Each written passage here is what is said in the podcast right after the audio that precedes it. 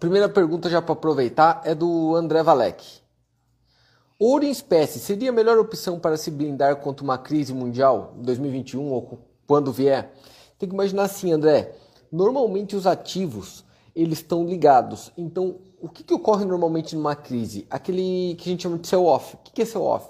Em crises grandes, quando é crise de medo, você tem que imaginar se a crise é uma crise econômica normal, tá? uma recessão real, ou se é medo, pânico. Qual dos dois que está causando essa crise?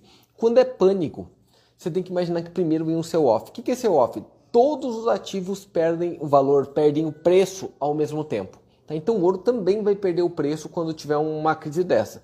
Porém, na recuperação ele tende a se recuperar melhor. Não porque o ouro valoriza, mas sim porque a moeda desvaloriza. Lembra disso? Que a gente falou por causa da, simplesmente daquela impressão maior de moedas, tá? Então o ouro sim tem uma tendência de alta claríssima para médio e longo prazo. Fechado? Ah, deixa eu desligar um pouquinho as perguntas aqui, galera, senão eu não consigo. Ele trava. Próxima pergunta. Hum...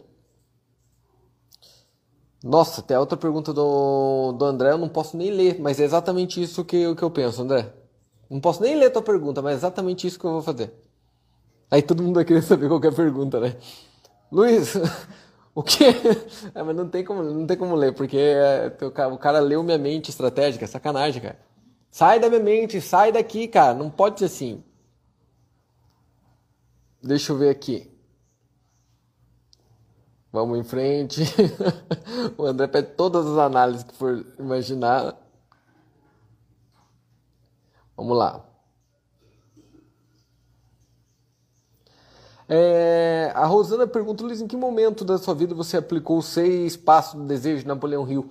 Então, Rosana, eu acho que eu sempre, sem saber, eu sempre utilizei isso. É muito louco. Quando eu li aquele livro a primeira vez, é engraçado que eu li com aquela sensação de que eu já aplicava aquilo na vida. Já aconteceu isso com você? Está lendo e fala, pô, mas eu já aplicava isso na vida. Só que quando você vê a lógica por trás, você confia muito mais no processo.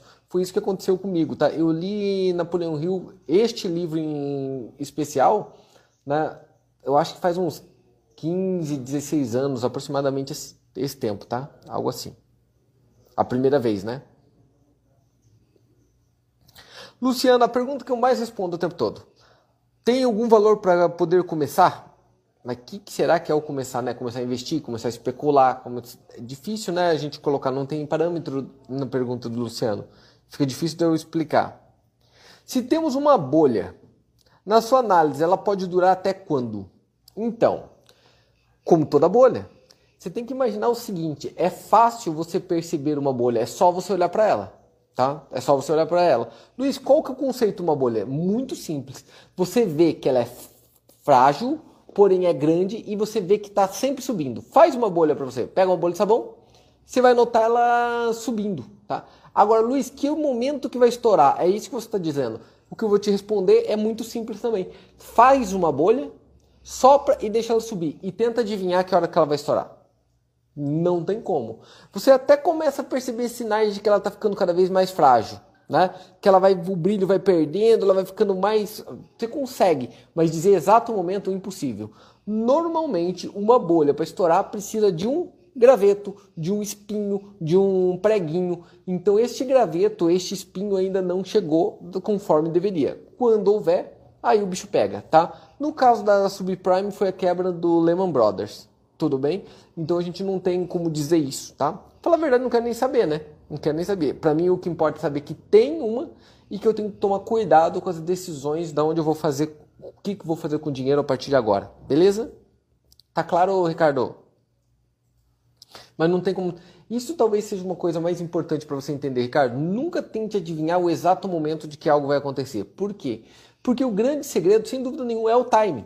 O time é tudo na parte de operações de especulação. Agora, se eu soubesse o time certo, né, estaria bilionário. Não só não sei como ninguém sabe, tá? Então hoje eu não tento mais adivinhar o time correto das coisas. Deixa eu ver aqui. Marcelo pergunta: corrupção no mercado, você quer dizer de manipulação de corretoras e operações de clientes? Não, não é isso não. Estou querendo dizer que os próprios players, eles fazem três cantos e tudo mais, tá? Eles sabem de informação que você não sabe. Existe até um conceito chamado insider trader. Gente que tem informação antes de você, Marcelo, tá? Existe sim, tá? Tá, acho, doutor Ari Teixeira, eu acho. Na comunidade é dado dicas de compra e venda. Será que ele deve estar falando da área de membros do nossa, né? Provavelmente. Tá? Ele deve estar. Na verdade, é uma área de membros. A gente fica com... todos conversando lá dentro como um grupo e operando. Tá? As decisões são feitas como grupo, mas não é um lugar de dar calls, não. O do Lucas foi respondido ontem sobre o IVVBM, ou IVVB11, perdão. O Carlos até respondeu. Próxima. Agora é o momento de deixar mais dinheiro em caixa e comprar títulos de inflação? Acho que sim, acho que sim. É, gente, o que, que acontece? Você tem que imaginar o seguinte no mercado. Os ativos normalmente, raramente vai acontecer dos ativos estarem no preço e o valor coincidentes. Vou repetir. É difícil coincidir preço e valor de ativos. Normalmente, por quê? Porque preço e valor para eles estarem no mesmo lugar, o preço e o valor está igual, você tem que imaginar que tanto a ganância quanto o medo também estão equilibrados. Isso é muito difícil para acontecer no ser humano. A teoria do mercado eficiente já é uma coisa que só maluco acredita né, na eficiência dele quando é um, no dia a dia de um trade, tá? Então você tem que imaginar, tomar cuidado demais com isso. Por quê? Momentos que está com maior ganância. É este momento agora. É este momento agora. As pessoas não enxergam o tamanho do desemprego, o tamanho da dívida pública, o tamanho dos pepinos. Vi que você não colocou o site ontem da, da dívida pública americana para mim. Pode dividir. Põe lá, por favor. As pessoas não têm noção do que daquele pepino e estão gananciosos. Ah, a bolsa está subindo. Ah, tal coisa está subindo. Ah, é normal, tá normal. A ganância está dominando o medo, como em março o medo estava dominando a ganância. Nestes momentos, um investidor experiente, o que ele faz? Não é o Luiz Ota que está falando, é o Warren Buffett que fala isso, tá? Fique ganancioso quando os outros estão desesperados e com medo.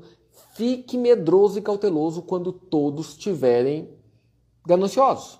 Resumindo, qual que é o grande segredo? Está ao contrário do que as pessoas estão. Por quê? Porque as pessoas, como ele mesmo define, é a média. E a média é uma média. Então, como faz para ganhar dinheiro? Ele diz isso com todas as letras. Fique contra o povão. É isso que o Warren Buffett diz. Está entre as 10 frases prediletas dele. Ele fala como investir? Fique contra o povão. Vou resumir, não, não entendi. Não invista como pobre. É isso que ele quis dizer. Como eu sei? Simples, pesquise o pobre, vê para onde ele está indo. Pobre está indo tudo para a bolsa? Sai. É dica de Deus, sai. Ah, agora todos caíram fora? Entra. Tá? Por quê? Porque normalmente, se você fizer isso, você vai sair no topo, o mercado vai despencar, você vai comprar ele no fundo. Quando todo mundo está querendo ir embora e não quer mais aquilo, você quer. Agora, quando todo mundo quer, você já não quer mais. E é assim para qualquer mercado de especulação. Você tem que imaginar que qualquer mercado que funcione com dinheiro é assim. É assim. Imóveis, disparou o preço. O que é melhor fazer, Luiz? Sair dele. Despencou e está no meio de uma crise desgraçada? Entrar. Só que como que faz para você entrar? Você tem que estar tá líquido para entrar, você tem que ter dinheiro. Então acontece uma coisa muito importante. No meio de uma grande crise, e ela não veio ainda, quando vier, você vai notar que os ativos, em média, caem demais. Imagina se você tivesse líquido, tá? O que eu quero dizer líquido? Com dinheiro líquido de fácil acesso, no meio da crise que teve agora do, da Covid, lá em março. Tá? Em março. O que, que teria acontecido ali? Você teria comprado o Ibovespa em 70 mil pontos você teria comprado o Dow Jones em 18 mil pontos, né? 20 mil pontos. Cara, imagina o quanto você teria ganho em, sei lá, 6, 7 meses só fazendo isso. Então é um conceito muito claro. O mercado está batendo topo histórico, cai fora. O mercado está batendo fundo, é hora de você entrar. Tá? Então sempre procure o que as pessoas estão falando. Pessoas experientes, sabe o que elas fazem no mercado? Para quem investe, quando o assunto começa a ficar muito popular, toda vez que ouve ele ficar muito popular, é hora que a gente cai fora. E toda vez que você vê gente tacando pedra naquilo, é hora que a gente entra. Tá? Luiz, me dá um exemplo claro. O exemplo claro para mim, eu estou falando disso há um bom tempo, tá? Um bom tempo. Ô Luiz, mas está errando neste momento. Paciência. Paciência. Mas eu também não entrei, não me posicionei. Um muito claro para mim é o Bitcoin. Bitcoin. Tá todos, tudo que você entrar agora tá todo. Todos os sites de investimento, todos os sites de coisa, todas as revistas, tudo, tá em tudo, tudo, tudo, tudo. É prova de Deus que é hora de você sair. Tá? Prova de Deus. Ah, Luiz, a hora que ninguém quiser mais. Aí você entra. Tranquilo? Eu acho que esta sacada, todo mundo que mexe com investimento vai te falar sobre algo parecido com isso. Fechado? Então, ter uma parte de liquidez é importante. Por sinal, o Warren Buffett ficou bilionário assim, tá? Ele tinha uma parte líquida porque ele comprou empresas que, de seguro. E você tem que pensar que as empresas de seguro ela deixam uma reserva guardada para pagar o prêmio se tiver um sinistro, correto? Ele deixa guardado, vai que acontece alguma coisa, ele tem aquele prêmio. Então o que, que ele fazia? Ele pegava esse dinheiro que ficava parado e investia esse dinheiro. Mas quando que ele investia esse dinheiro? No meio das crises. Tá? Na crise ele enfia a paçoca. Quando dispara, ele tira um pouco. Luiz Barsi faz muito isso, Lídio Parisotto faz muito isso.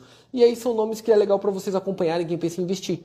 Falei aí de Warren Buffett, falei de Lírio Parisotto, falei de Luiz Barsi, dois brasileiros aí no meio do caminho que é legal vocês acompanharem. Fechado? Vamos de em frente. Só corrige pela inflação, óbvio, né? Protege ele. Rosana perguntou se tem como investir com menos de mil reais. Eu falei que tem como investir até com menos de 100. Investir, investir, especular, para mim não dá, não, tem, não faz sentido. Ó, com pouco dinheiro e sem experiência, tem como se dar bem nesse negócio? Eu não sei qual negócio que o Wilson quer dizer. Talvez esteja falando de operar mercado. Vou te falar a verdade com pouco dinheiro e sem experiência, tem como se dar bem nesse negócio? Não, Wilson, não tem. É impossível, tá? Ah, Luiz, mas e se eu começar com pouco dinheiro e sem experiência e com o tempo ganhar experiência?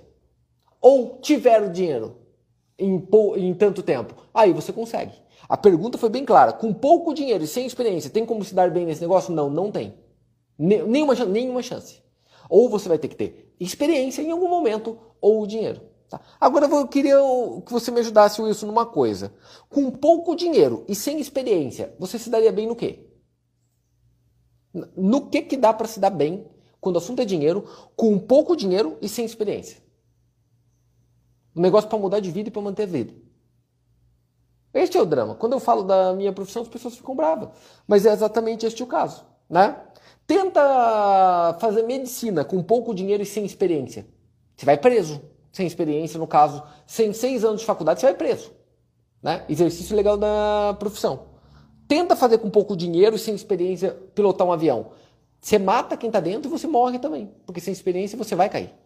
Né? Não tem jeito. Profissão, você obrigatoriamente vai precisar desperdiçar tempo para aprender. Então vai ter que ter experiência e vai ter que ter o dinheiro envolvido para aprender aquilo. Não tem saída. Não tem jeito. Não tem jeito, né?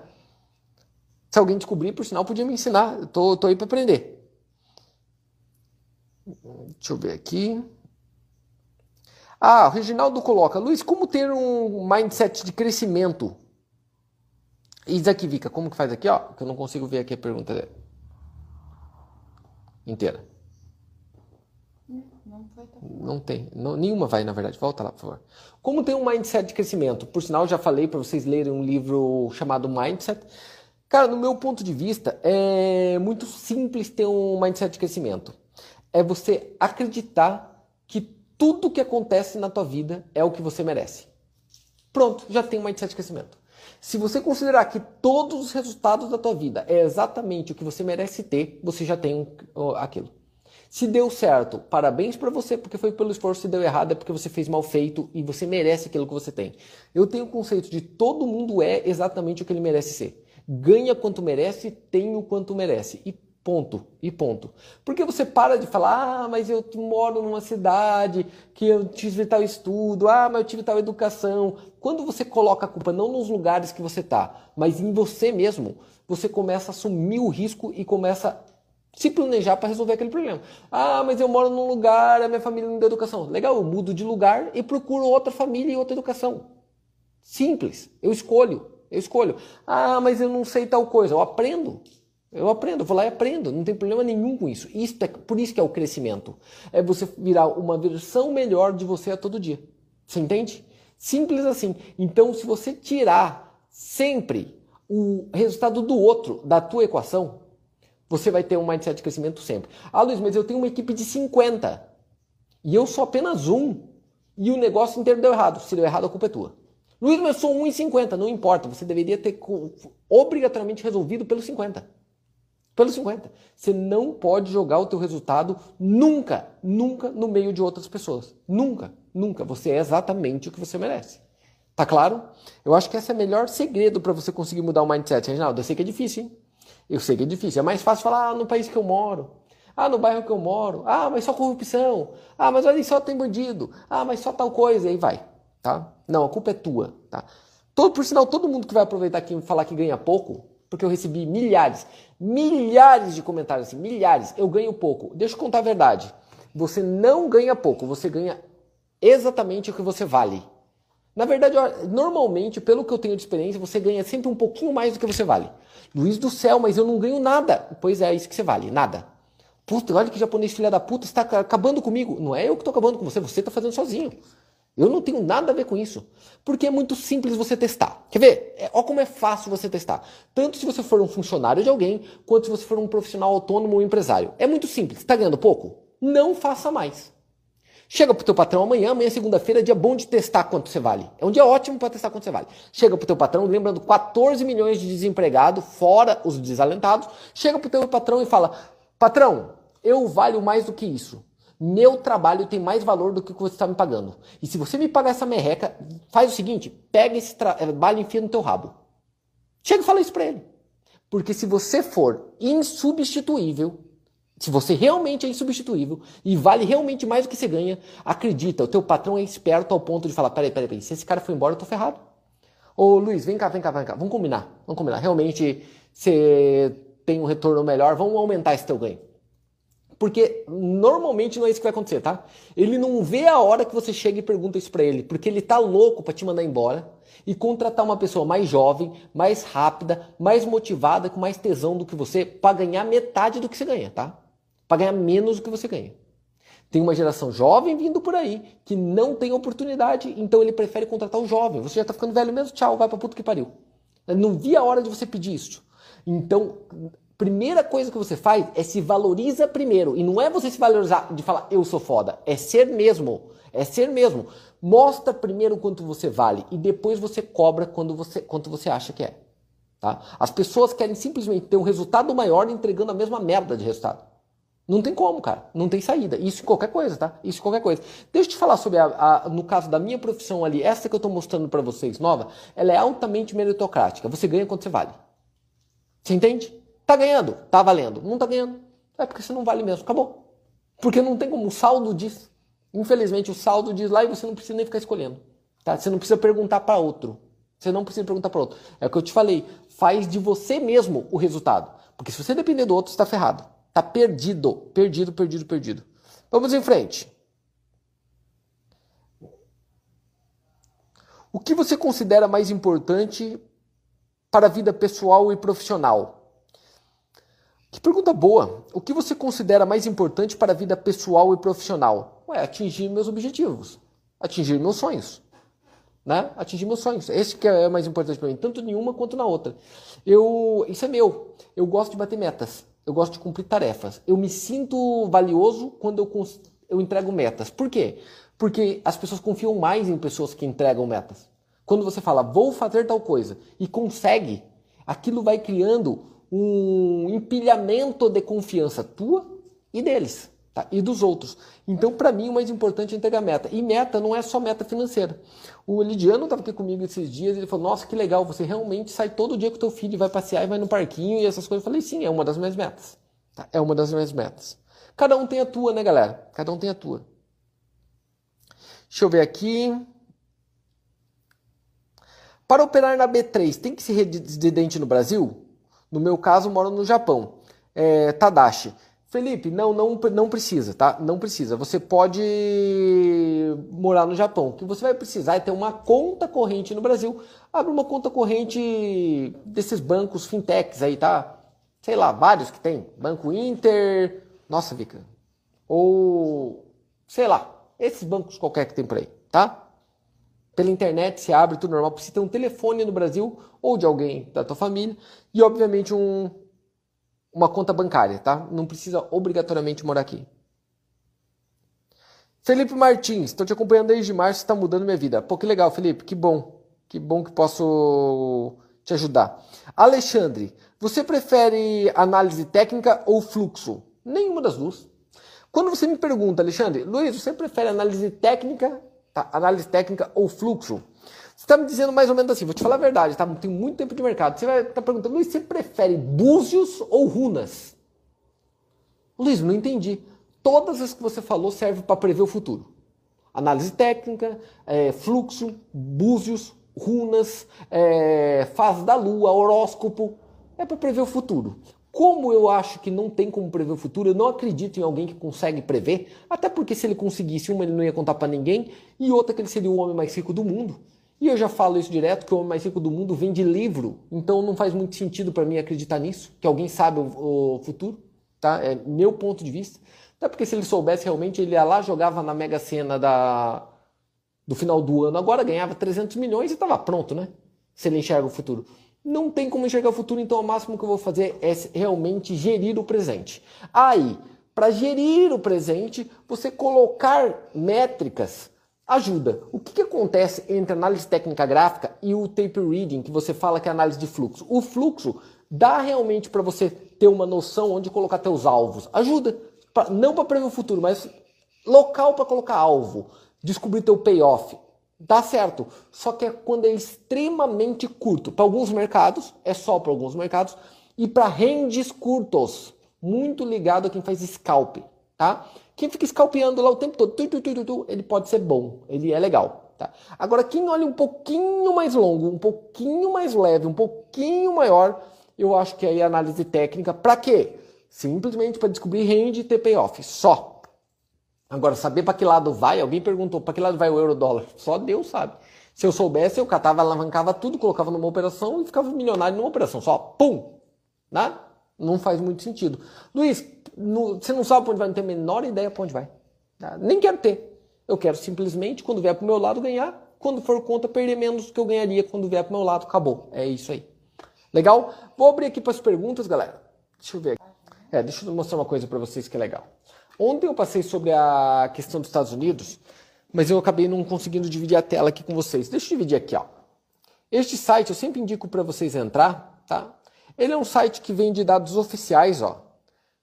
É os gastos, vamos dizer, as despesas, as dívidas americanas, tá? Dívida americana. Olha que legal isso daqui, tá? O débito total dos Estados Unidos. E aumentando.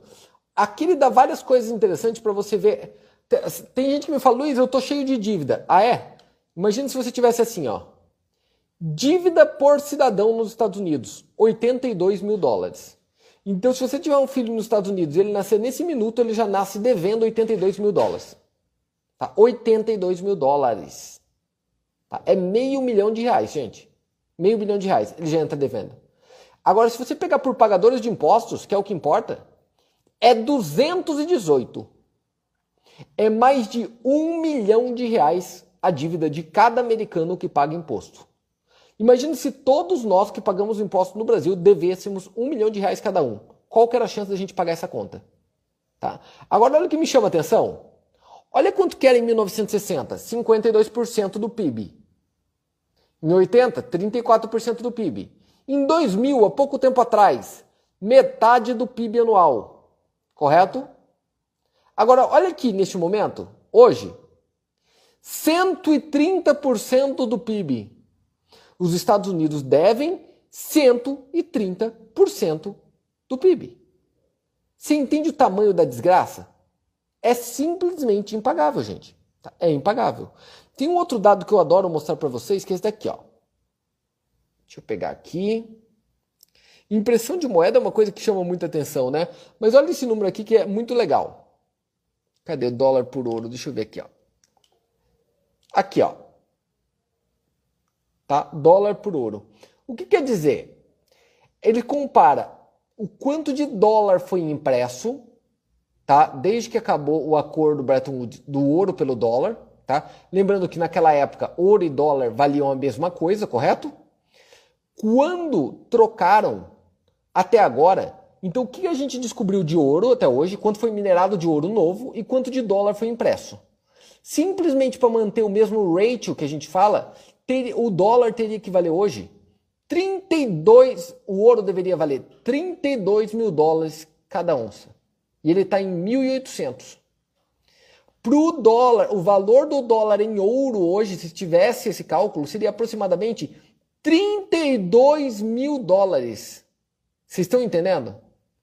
Tá? Quer dizer que o dólar, desde os anos 70 até agora, ele vale menos do que 5% do que ele está em face. O valor de compra real de 100 dólares é só 5 dólares nesse momento. Tá claro? E tem muitas outras informações aqui, muitas informações. Isso daqui é muito, muito, muito legal. Olha aqui, ó, criação de dinheiro. Olha o nome do negócio, criação de dinheiro, tá? Então olha que bacana. O quanto que os Estados Unidos cria de dinheiro por ano. Olha que belezinha. Como é legal. Agora, uma coisa que me assusta mais, cara. Olha isso aqui, ó. Isso daqui já é o quanto ele imprimiu de dinheiro, gente. 19 trilhões de dólares. E eu já falei para vocês o quanto isso importa, né? Agora, olha que coisa mais legal. Olha em derivativos. Em derivativo, tipo, o que, que é derivativos? É simplesmente contratos que não têm valor em si. Ele só deriva daquilo. Olha isso daqui, gente. Aqui é 20 trilhões. Aqui vocês estão vendo 571 trilhões de dólares em derivativos. Que é justamente aquela porra que acabou com a economia mundial praticamente em 2008. Lembra? subprime, aquilo ali, derivativos. Não é lindo? 570 trilhões de dólares. Trilhões de dólares. Então você imagina o tamanho do buraco que é isso daí. Então, já dá para entender o que eu estou querendo dizer, né? E agora tá entrando um democrata. Agora vai ficar bom. Eu vi aqui, ó, do Marcelo, é, começou alguns meses fazendo scalp. O que ele pode aprender o treinamento e usar no scalp? Cara, eu acho que tudo. Eu acho que realmente tudo. Não existe esse conceito, Marcelo, de scalping, de day trade, de day swing trade. De... Lógico que você se especializa em uma das áreas, mas o foco, quem fica bom nisso é quem conhece tudo. Um operador já experiente, ele nem sabe o que, que ele usa, Marcelo. Vou te falar bem a verdade, é uma mistura.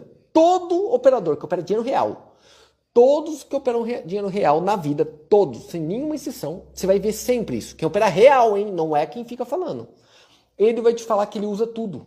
Ele usa um pouco de fluxo, ele usa um pouco de análise técnica, ele usa muito de análise fundamentalista, ele olha muito de notícia, ele usa muito viés, ele usa muito gear, tá?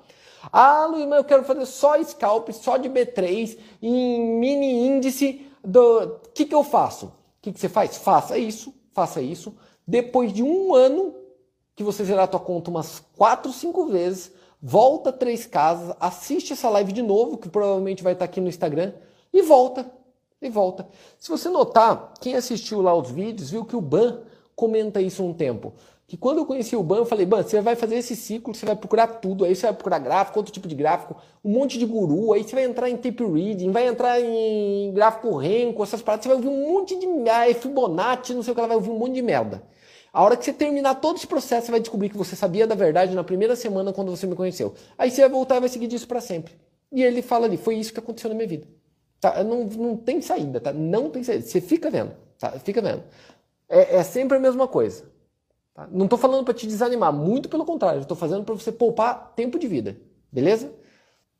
A Liana dizendo a mesma coisa, ó. Fez isso e voltou. É sempre a mesma coisa. Sempre a mesma Cara, a galera triçar sempre a mesma coisa. Porque quem começa pela gente, o que, que ele faz? Ele começa, procura várias outras coisas, até para se aprimorar e volta no mesmo lugar. Agora, quem não começou pela gente, veio de outro lugar, vai cair aqui dentro e vai rodar e vai voltar aqui de novo. Certeza absoluta. Né? Até porque é o único que está presente, né? Essa é a outra verdade, né, Leandro? A maioria cata te dá um curso, some, nunca mais aparece na tua frente, nem sabe quem você é, liga o foto e já era. Né?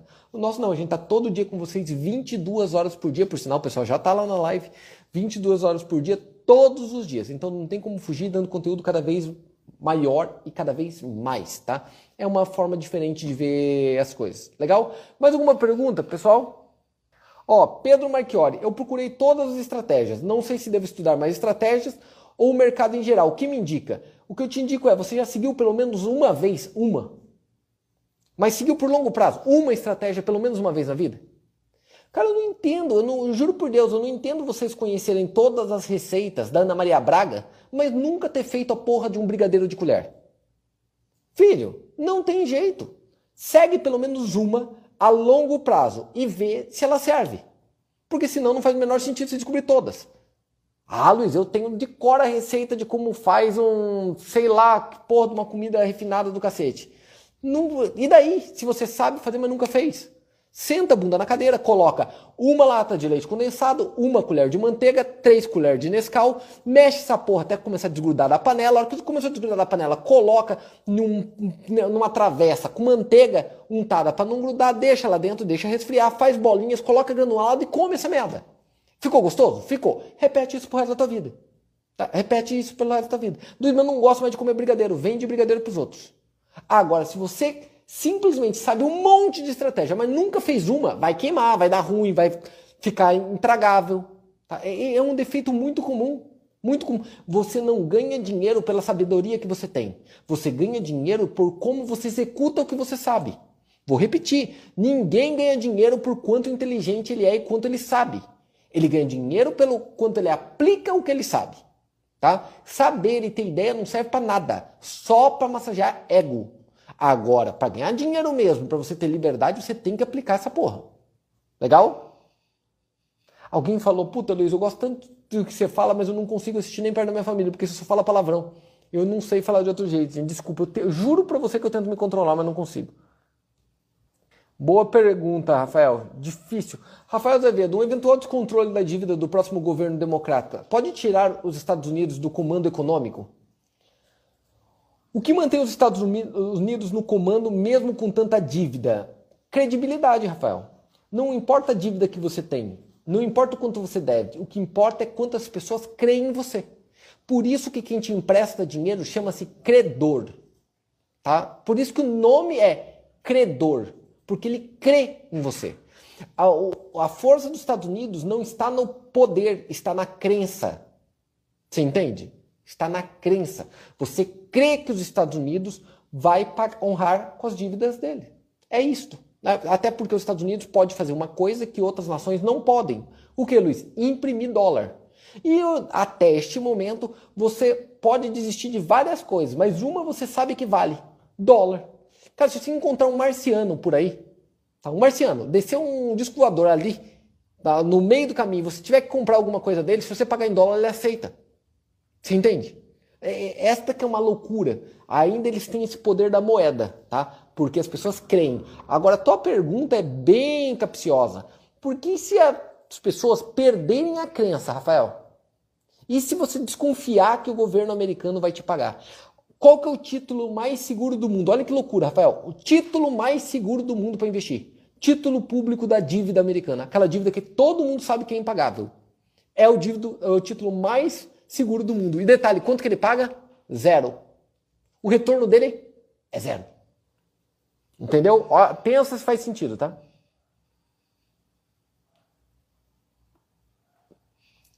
A Mauri, estando no topo do Dow Jones e do B3, devo manter as mesmas aplicações mensais ou poderia esperar a correção? Eu gosto de fazer assim, a Mauri, tá? Isso é meu, pessoal. Eu gosto de sempre colocar a mesma coisa. Então, sempre aplicar o mesmo valor mensal, sempre. Então dizer, X, X, X todos os meses, não importa se a bolsa está subindo ou está caindo.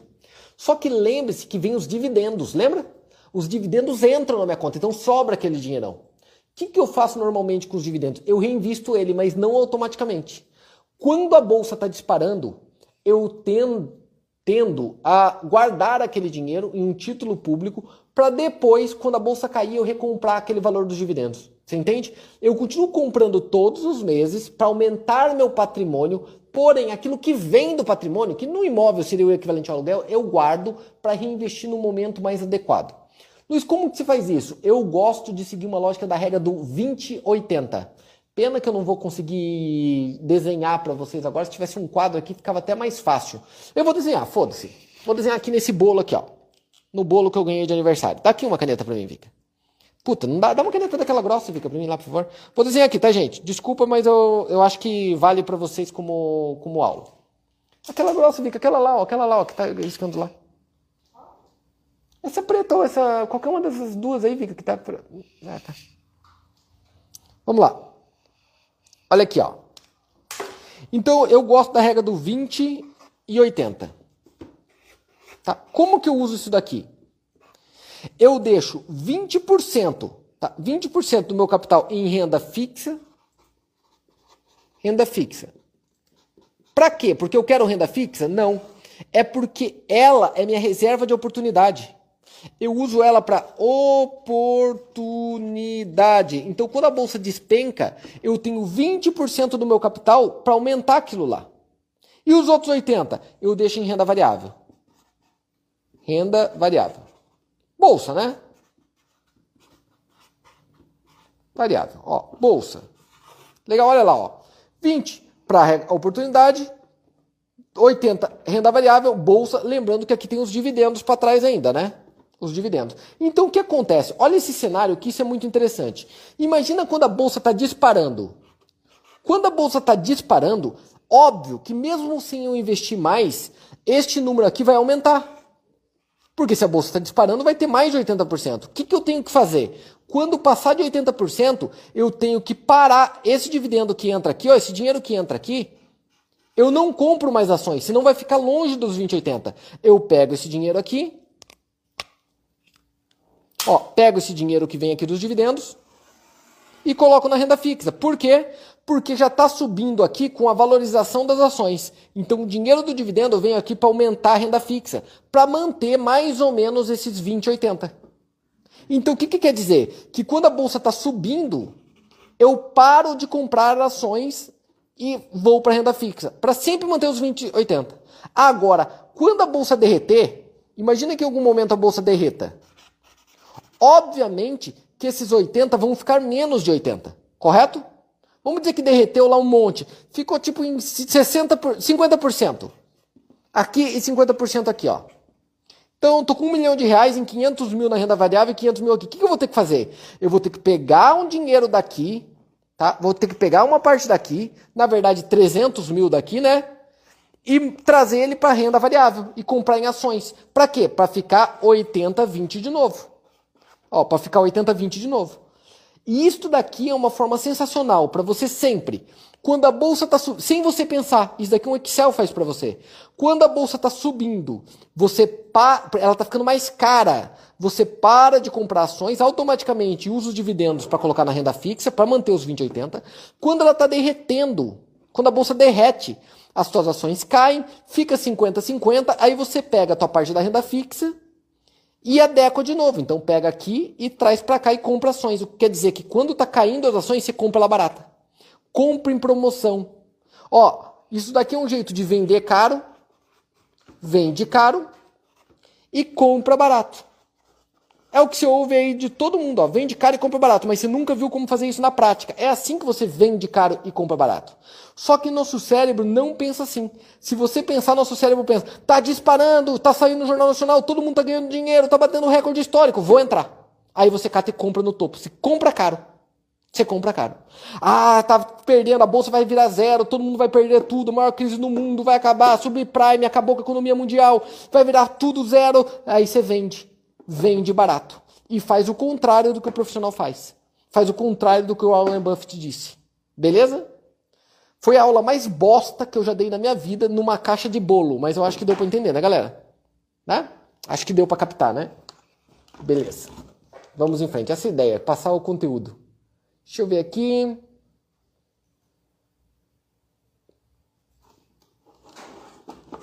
Deixa eu ver aqui. Eu não decidi ainda o primeiro livro qual vai começar, não, gente. Tá? Da, da parte da mente lá, mas logo eu vou fazer. Ai, que pergunta deliciosa do Cid. Pô, que pergunta legal, Cid. Eu tava esperando essa pergunta, hein? Tava esperando essa pergunta há tempos, há tempos. Luiz, qual sua estratégia para seu filho não fazer odontologia? Né? Não tenho essa estratégia. Eu quero que meu filho faça odontologia se ele gostar. Galera, eu falo muito da odontologia, mas odontologia foi o que me trouxe até aqui. Tá? Eu tenho orgulho de ter feito odontologia, principalmente na Federal do Paraná. Eu considero como um troféu. Esses dias eu falei que realmente eu vou dar baixa, acho que até deram lá já baixa no meu CRO, tudo mais, aquilo lá. Eu não quero mais envolvimento com a profissão. Eu, se tem uma coisa que eu me nojo é de conselho de classe, essas paradas. Eu acho tudo uma merda, tô fora disso. Eu não, isso eu não quero nunca. Rasguei a carteirinha, não quero mais passar na frente dessa merda. Tá? Agora, do meu diploma eu tenho orgulho. E eu acho que sim, eu acho que diploma não leva mais sucesso para ninguém. Não é mais o passaporte de sucesso para ninguém. Isso é fato e eu acho que todo mundo sabe disso. Porém, conquistá-lo é sim um processo maravilhoso na vida do ser humano. Porque é ali que você aprende a fazer escolhas na vida, que você aprende a agir socialmente, que você aprende a ter determinação, que você aprende risco-retorno. É ali que você se molda a vida. Então eu acho que foi importante. Agora, se meu filho vai fazer odontologia, medicina, ou vai fazer um curso de mágico no Caribe, aí foda-se, né? Aí ele vai fazer o que deixa ele mais feliz, desde que, desde que ele escolha uma coisa que ame, mas termine ela. E isto eu vou exigir do meu filho. Você pode demorar quanto você quiser para começar a escolher o que você vai fazer. Quanto você quiser. Não tem pressa nenhuma. Mas quando escolher, você vai dar o teu melhor e vai concluir a tarefa. Ah, mas eu não gosto. Termina e conclui a tarefa. E depois escolhe outra. Mesmo que tiver que escolher a vida inteira o que vai te fazer feliz, pode escolher à vontade, mas vai terminar sempre a tarefa. Você não vai ser estilo brasileiro de dar jeitinho nas coisas e parar tudo no meio do caminho, nem ferrando. Nem ferrando. Ah, mas eu vou sim. Então, beleza, é tudo que eu queria na minha vida. Agora vai por você. Tá? Vai por você. Fechado? Vamos lá. Deixa eu ver aqui. Marcelo Realidade, o que vale a gestão e não o setup, certo? Certo. Certo. Se você perguntar no banco de investimento, eles vão dizer isso para você, tá? Com certeza absoluta. Oh, o Davi colocou aqui. Reserva um hotel todo e chama a galera para um final de semana operacional. Por sinal, eu fiz isso. Eu fiz isso. Pessoal do Alfa, a gente que opera junto com a gente, eu convidei eles para a gente fazer junto. Nós vamos passar um final de semana inteira e eu paguei o hotel para todos, tá? Quem tiver por aí do Alfa, eles vão confirmar para vocês. Deixa eu ver aqui. Deixa eu ver se tem mais alguma pergunta. Pera um minutinho, gente. Vika, você podia me ajudar com as perguntas? Minha Nossa Senhora.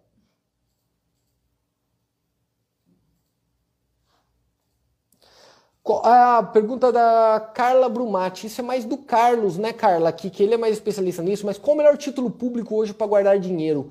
Eu acho, cara, depende muito se você vai usar em curto prazo, em médio ou em longo. Imaginando que você está pensando em investimento para longo prazo, que é o jeito que eu imagino a vida, a melhor forma de fazer hoje é você comprar título pós-fixado. Tá? Título pós-fixado. Por quê? Porque a taxa de juro vai subir. Acredita em mim, a taxa de juro vai disparar. E se você estiver posicionado no título pós-fixado, você vai conseguir se dar bem, acredito. Legal?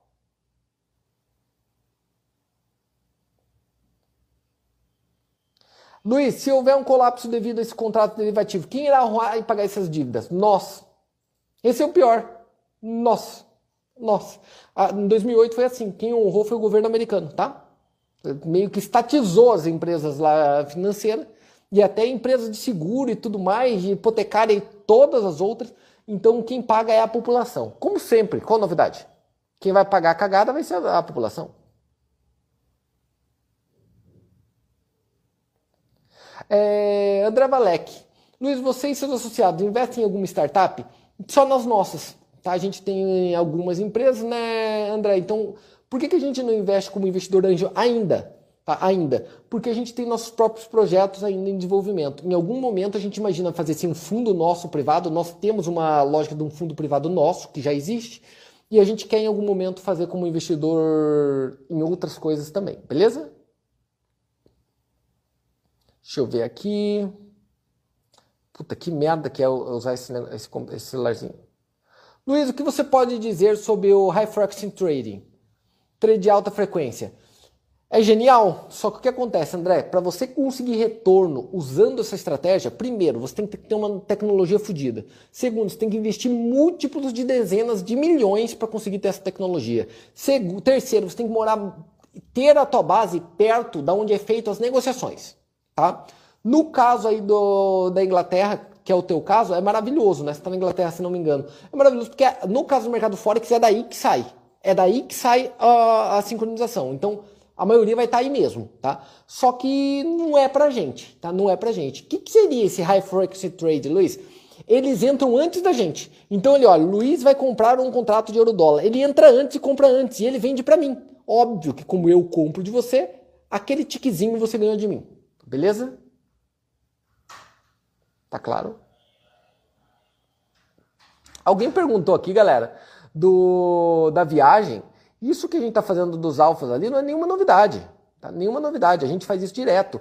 Já foi é, aluno nosso, a gente já foi para o México, já foi para o Peru, para o Chile, foi para Vegas, que mais? Punta Cana, acho que Cancún, pro Japão, então já foi para todo lugar que você imaginar, tá? Neste caso dos alfas, são 60 e poucas pessoas, é porque eles são mais próximos da gente mesmo de operação, é um grupo de elite. E como eu fiquei em dívida com eles, porque eu fiquei preso nesses lançamentos, nessas coisas, aí eu achei melhor dar uma aula com mentoria para eles mesmos, a gente junto dentro do hotel dois, três dias e eles só vão pagar a viagem para chegar até onde eu tô. O resto, o hotel e as coisas, nós vamos pagar tudo por aqui, beleza? É uma coisa normal da, da Trade Stars. Deixa eu ver aqui.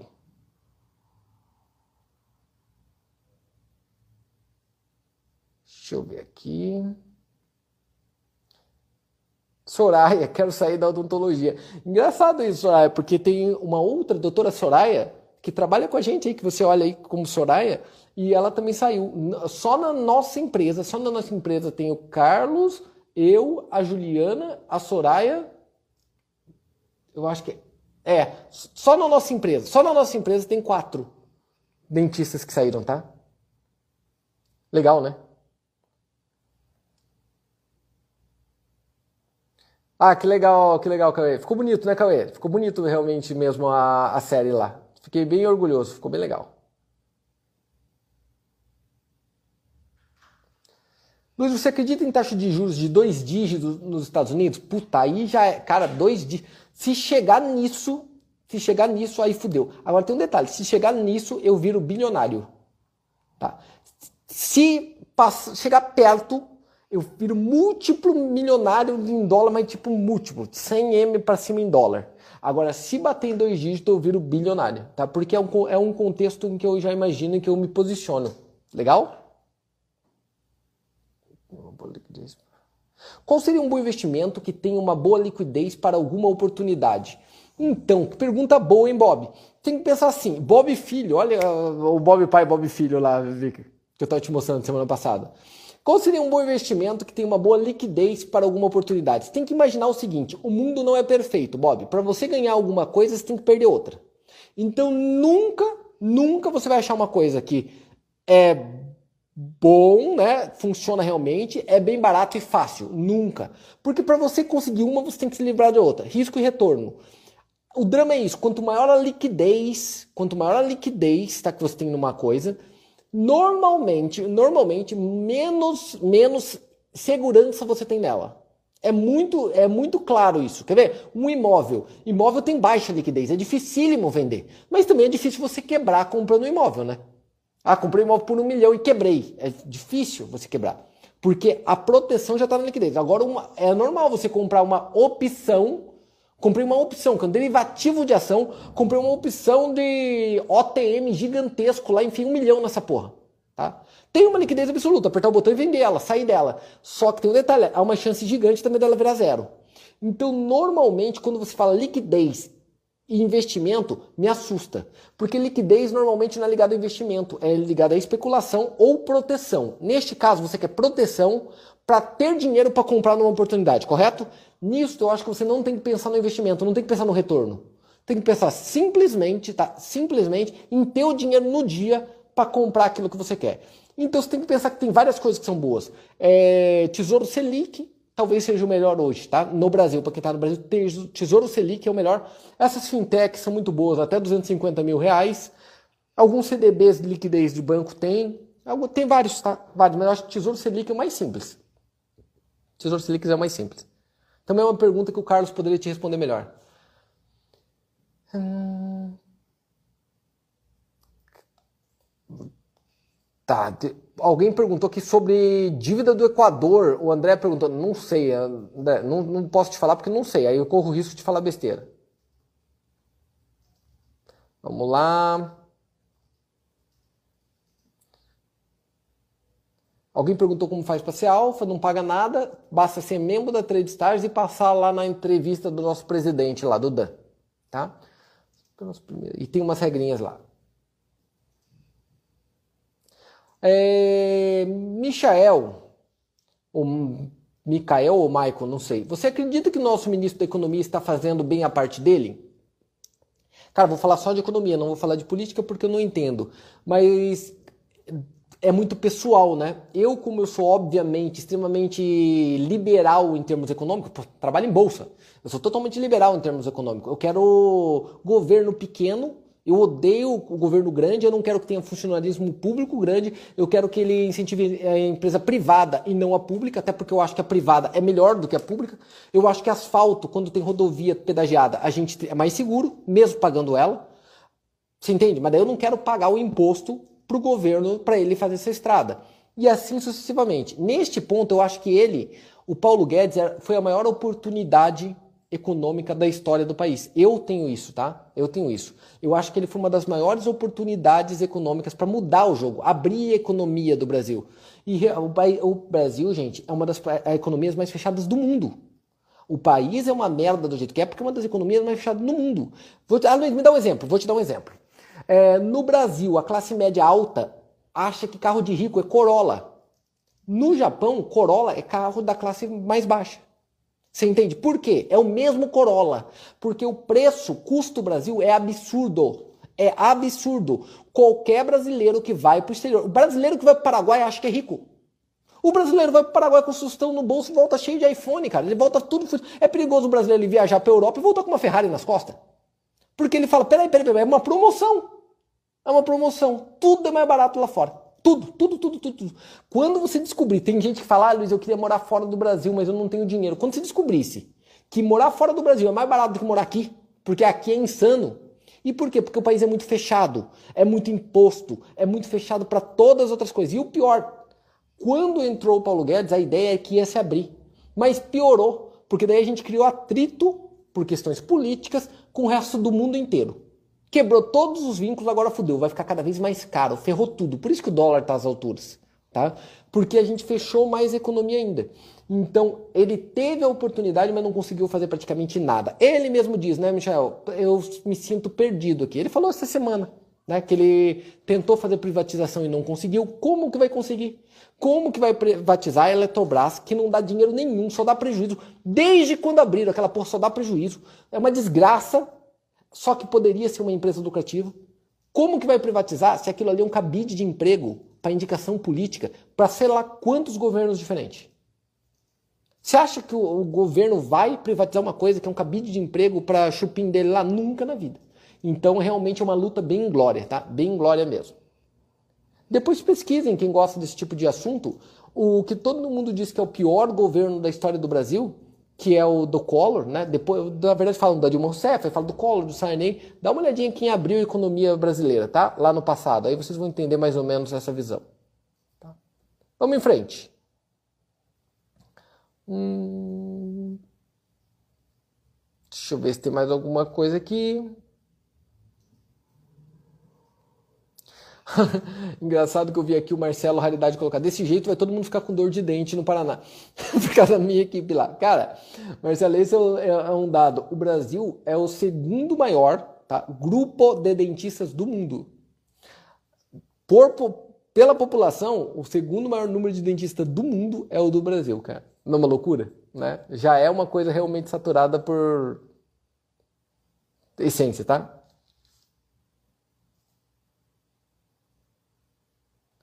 Deixa eu ver aqui.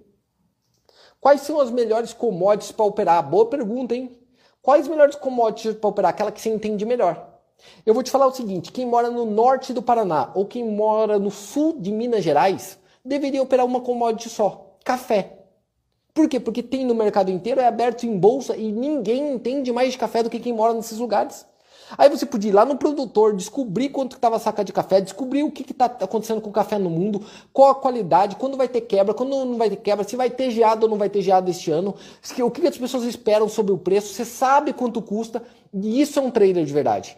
Trader de verdade é aquele que pesquisa o mercado dele e entende o funcionamento a fundo, vira um especialista daquele mercado. Tá claro? Ah, Luiz, eu moro no, Rio de Janeiro, no litoral. Você deveria operar petróleo, porque a tua região inteira vive disso. Ah, eu moro em Minas Gerais, mais pro norte, então você deveria operar minério de ferro e Vale do Rio Doce, porque esse estado vive só disso. Né? Pensa nisso, pensa nisso, que ajuda bastante e muda o teu resultado do dia para noite.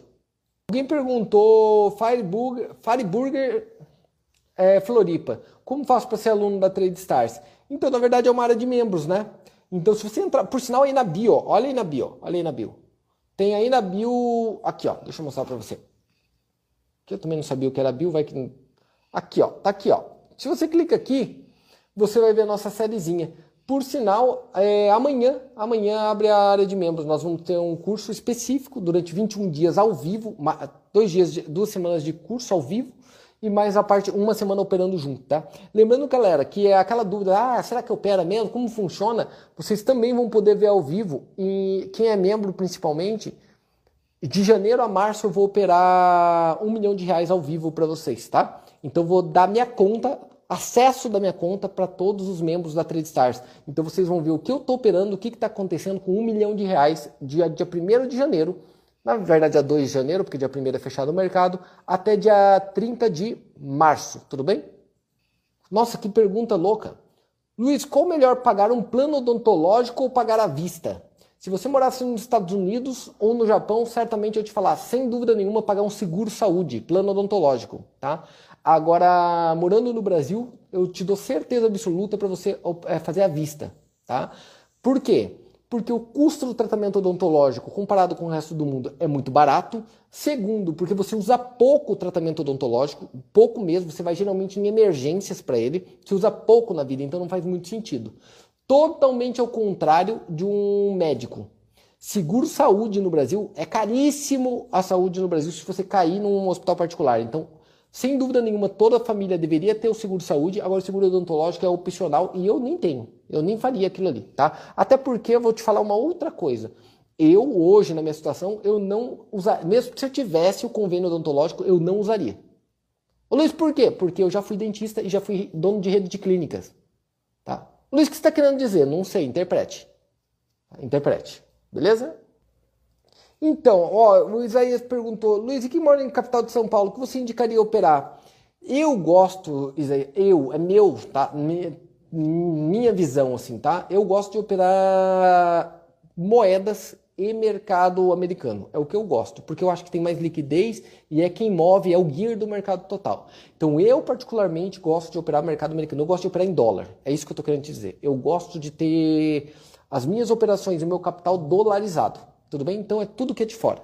Então, ou operar Nasdaq ou operar Nielsen, né? no caso Dow Jones, Nasdaq, qualquer coisa, S&P 500, tá? Eu acho que faz muito mais sentido que operar Bovespa e dólar aqui. Porém, você pode operar o que você quiser, tá beleza? Tá aberto para tudo. Mais alguma dúvida? Não? Valeu. Abraço, foi um prazer enorme tê-los aqui. Valeu, galera. Fui.